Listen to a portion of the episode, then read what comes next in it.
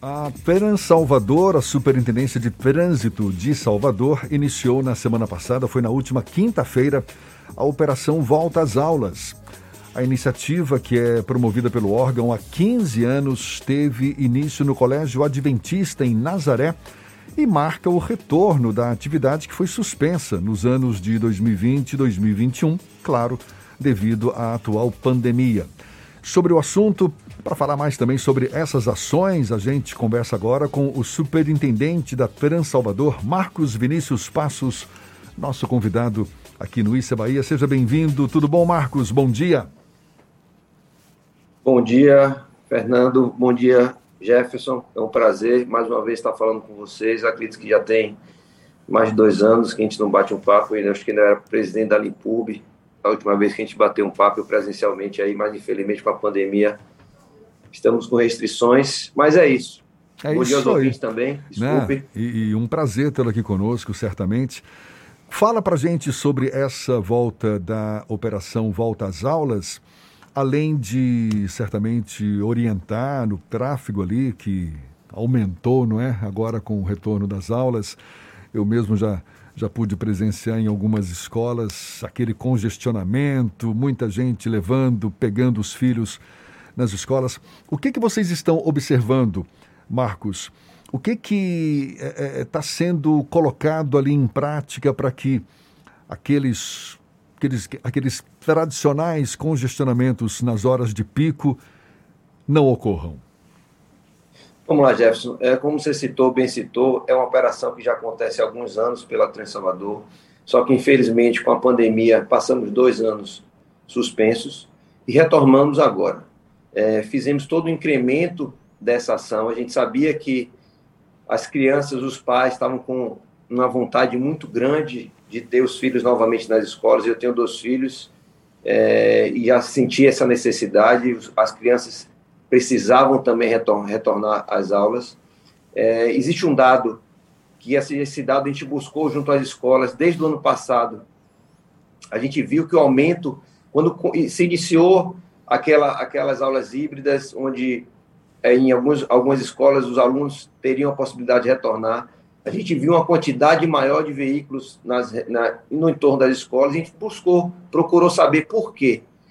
E aí tem um dado curioso: é, praticamente 80% das crianças que, que iam com transporte escolar, os pais estavam levando para as escolas. Primeiro, pela questão da segurança, né, que os pais preferiam manter os, os, os filhos ainda próximo com segurança de levar, e a grande parte desses transportes alternativos, desses transportes escolares, eles praticamente fecharam as portas. Então, muitos trabalhavam por conta própria e tinha um ou dois carros de transporte. Não, com a pandemia, não tiveram nenhum tipo de serviço e praticamente encerraram suas atividades. Isso aumentou o fluxo de veículos, que está refletindo agora também do ano de 2022.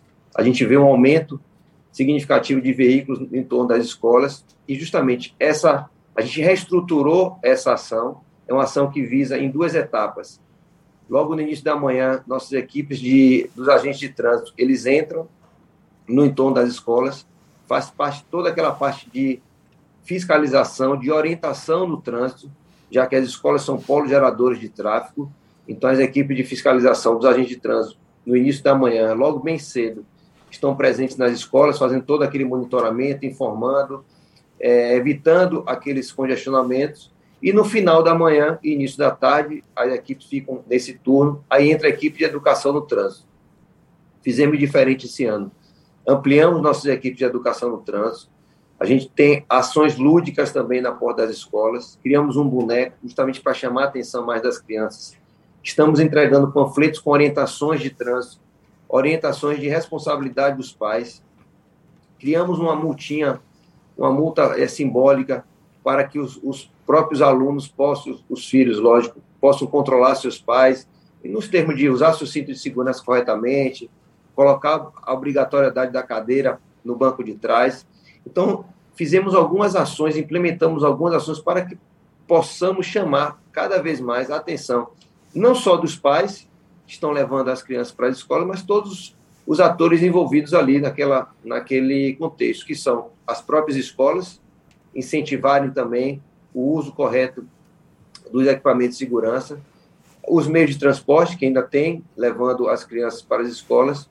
Reforçamos, isso vale importante é, deixar é, é, registrado, iniciamos um, um reforço de sinalização, tanto horizontal como vertical, na porta das escolas. Lógico que a gente não conseguiu atingir ainda todas as escolas de Salvador, são centenas é, de escolas, então iniciamos um processo de reforço de sinalização das faixas de pedestre, reforço de sinalização das placas, orientando que naquela região ali existe uma escola, existe a necessidade de qualquer cidadão que esteja transitando com veículo, com ônibus, com bicicleta, com moto, é, saiba que ele tem uma escola e que ali o trânsito tem que ser reduzido.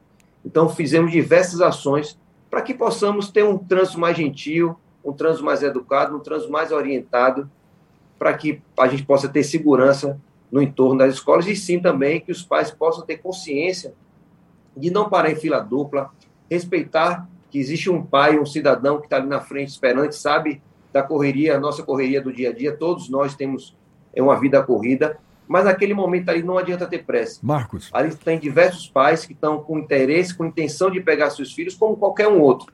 Então tem que respeitar. Eu vi alguns casos, poucos, mas a gente viu.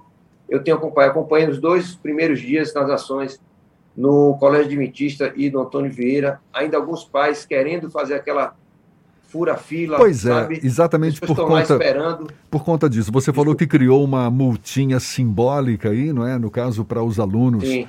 também poderem advertir os próprios pais, mas além dessa orientação, está havendo autuação também?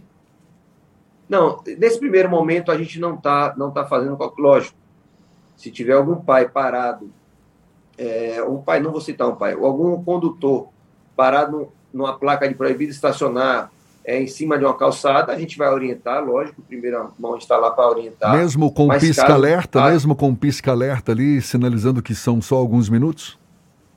A gente vai, a gente está orientando esse início de operação, nós vamos fazer dois dias de operações em cada escola.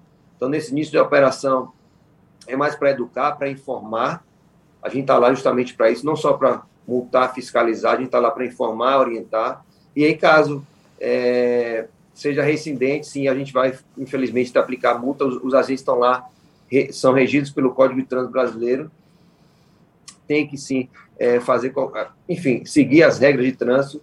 E aí, com isso, a gente, infelizmente, será obrigado a notificar. Mas não é a nossa intenção como eu citei, a gente montou um, uma operação gigantesca, a gente ampliou a operação justamente para poder mais dar segurança, orientar os pais, fazer de uma forma com educação, com que eles possam é, transitar nas, no entorno das escolas com maior segurança. Marcos, Aqui, se eu puder mostrar. Pode mostrar. Essa, a gente criou essa cartilhazinha. Para quem está no YouTube, ele está mostrando uma cartilha.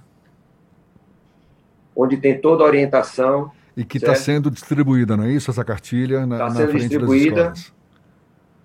E essa é o talãozinho de multinha, é uma multinha simbólica para que os alunos possam, de uma forma, de uma, de uma forma mais lúdica, Isso é legal, é, legal. poder controlar os Jefferson pais ficou tenso aqui, eu acho que ele já teria tomado algumas multas do próprio não, filho. Não, nada disso.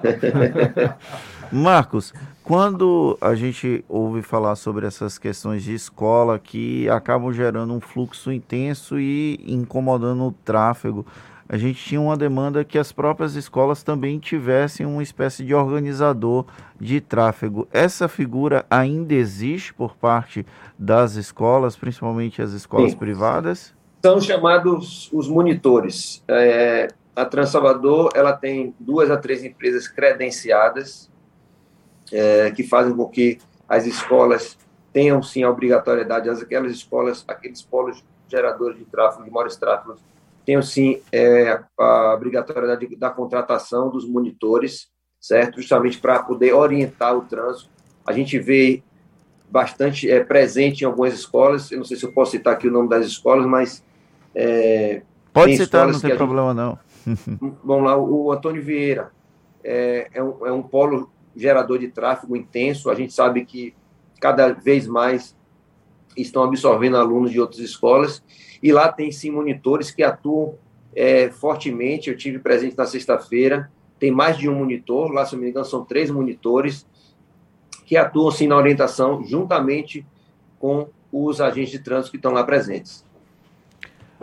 Uma outra questão, saindo um pouco da parte das escolas, é que a Transalvador é responsável pela organização do tráfego na capital baiana e tem iniciativas bem interessantes em parceria com a CEMOB, como a Zona 30 em algumas áreas da capital. Como é que está a implantação desse projeto, Marcos? Tem dado resultado nas, nas imediações em que ele já foi implantado? Fernando, é bom você citar, eu estava até lendo a reportagem ontem de São Paulo. A gente iniciou esse processo já na gestão de Fabrício Miller, com o trânsito calmo na Pituba, que foi toda aquela reestruturação, repaginação ali das ruas intermediárias da Pituba, justamente para poder dar mais segurança. Antigamente, a, a, cidade era muito pensada apenas nos veículos. Então, alargamento de ruas para que os veículos pudessem transitar com mais facilidade e rapidez. Esse conceito ele mudou. Isso não é um conceito de Salvador, isso é um conceito mundial, onde a gente está devolvendo a cidade ao cidadão. O que é devolver a cidade ao cidadão?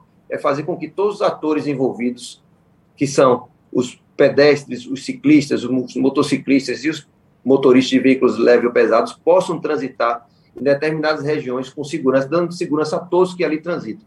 Então, o, trans, o Zona 30 veio justamente para isso, para a gente poder repaginar algumas áreas da cidade, fazendo com que o cidadão, enfim, o pedestre, que é o mais vulnerável, o, o cara que está lá com sua bike, também é um dos mais vulneráveis, possam transitar com maior segurança e não aumentando a retenção dos veículos. Então, a gente fez isso na Baixa do Bonfim com bastante êxito. A gente remodelou aquela estrutura ali embaixo, fizemos em patamares, é, na, na Henrique Dias, fizemos agora na rótula da Feirinha de Cajazeiras, estamos finalizando ali na Praça Ana Lúcia Magalhães, temos projetos mais, para mais áreas da cidade, isso é uma tendência sem retorno. Então, é um projeto bastante significativo que faz com que o cidadão possa transitar naquela região com menos velocidade, lógico, dando maior segurança e conforto às pessoas que estão ali circulando. Não só ele, o motorista, que pode ser um causador de acidentes, como também pode ser uma pessoa que pode ser vitimada de um acidente, mas para todos que são envolvidos naquela região. Então, locais onde tem um fluxo maior de pessoas, de motoristas. A gente está implementando esse Zona 30 e a gente espera, até o final do ano, implementar mais seis áreas de Zona 30 na cidade de Salvador. A tenda Rua da Bélgica, acabei de esquecer de citar, a gente implementou também ali, perto do Mercado Modelo, e tem é, trazido bastante resultado. A gente vê que os números de acidentes têm é, reduzido, e quando a gente implementa uma Zona 30, não quer dizer que ali já também já teve um acidente a gente implementa um Zona 30 para evitar que ele possa ter um acidente. Então, é um processo que realmente tem dado êxito à nossa cidade. Maravilha, tudo que a gente quer, viu, Marcos? Um trânsito cada vez mais saudável, mais seguro, que as pessoas possam estar cada vez mais conscientes da sua responsabilidade, cada um de nós, pedestres, ciclistas, motoristas, como você bem citou. Parabéns pela, pelo empenho e a gente torce mesmo para que ali, especialmente também em volta das escolas, os motoristas tenham também a sua consciência, possam fazer do local um trânsito também mais saudável. Marcos Vinícius Passos, que é superintendente da Trans Salvador, muito obrigado. Prazer mais uma vez conversar com você. Seja sempre bem-vindo aqui conosco. Bom dia e até uma próxima, Marcos. Bom dia, Jefferson. Bom dia, Fernando. Eu que agradeço. Bom dia aos ouvintes da tarde. É, eu que agradeço. Ah, é, é sempre bom a gente estar informando é, a cidade, as nossas ações. Trânsito é uma coisa complexa, onde existe divergência de, de, de opiniões, mas o importante é que Salvador ela configura, é bom registrar, desculpe, já estou finalizando, uma das cidades no mundo que mais reduziram o número de mortes no acidente do trânsito. Então, nos últimos 10 anos, na última década, conseguimos configurar uma das poucas cidades do mundo a reduzir em mais de 50% o número de mortes. E tem uns dados que a gente está finalizando agora para fevereiro, que tem números bastante expressivos com relação à redução de mortes comparada a 2021 ou a 2020 a 2021. Então, a gente está finalizando para poder apresentar à imprensa que é um número bastante expressivo. Isso mostra que a Prefeitura de Salvador e a Trans Salvador estão tá no caminho certo e o cidadão está cada vez mais gentil no trânsito. Isso é a nossa intenção, é fazer com que o cidadão tenha consciência e responsabilidade no trânsito. Bom dia, um bom dia, agradeço a todos. Maravilha, e olhe, mais uma conversa que vai estar disponível logo mais na íntegra nos nossos canais no YouTube, Spotify, iTunes, Deezer e Instagram. Agora, 8h42 na Tarde FM.